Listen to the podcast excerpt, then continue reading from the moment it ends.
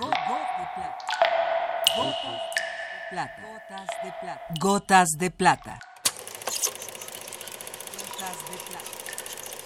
El cine en dosis homeopáticas.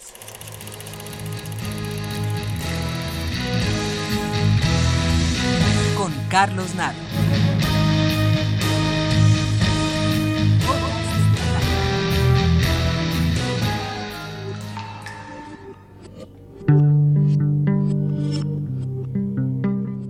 Un estupendo documental chileno de 1973, producido por el Movimiento de Izquierda Revolucionaria, MIR, cuando despierta el pueblo, iniciaba diciendo, Chile es famoso por sus terremotos.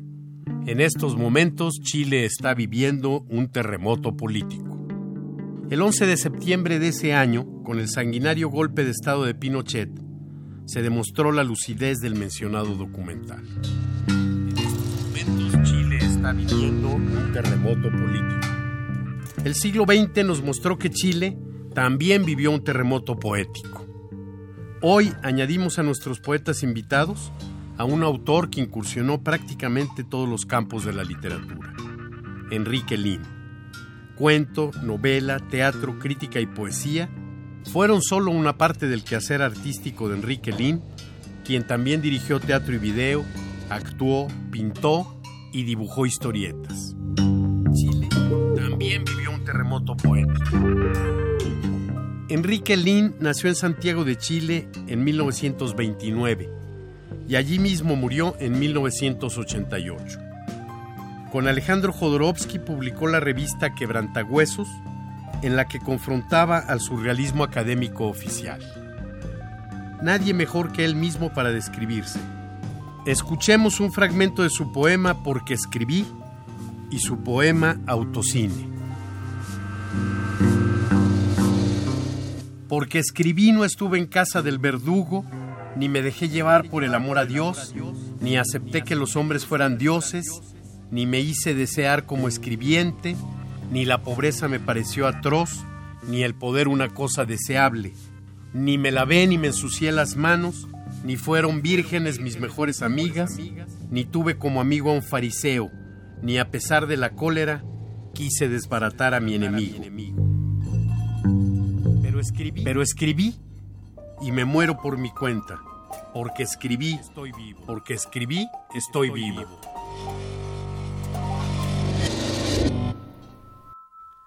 Autocine. Se lee en la pantalla. Solo para ti la función empezaría siempre que te duermes. Si no fuera porque, a veces, felizmente la pierdes. Vienes al cine solo como lo estás en la pantalla. Tus encuentros en ella con la primera actriz, aunque fatales, no agregan su nombre a la falacia del reparto. Tú mismo haces todos los papeles. haces todos los papeles. Igual será la última vez que trabajemos juntos. La angustia que te despierta tiene un aire de falsedad. Desistes de anotar en tu cuaderno de sueños esa cosa de nada que llenaría 100 páginas. ¿El análisis para qué? ¿Para, qué? ¿Para qué? Una interpretación de rutina.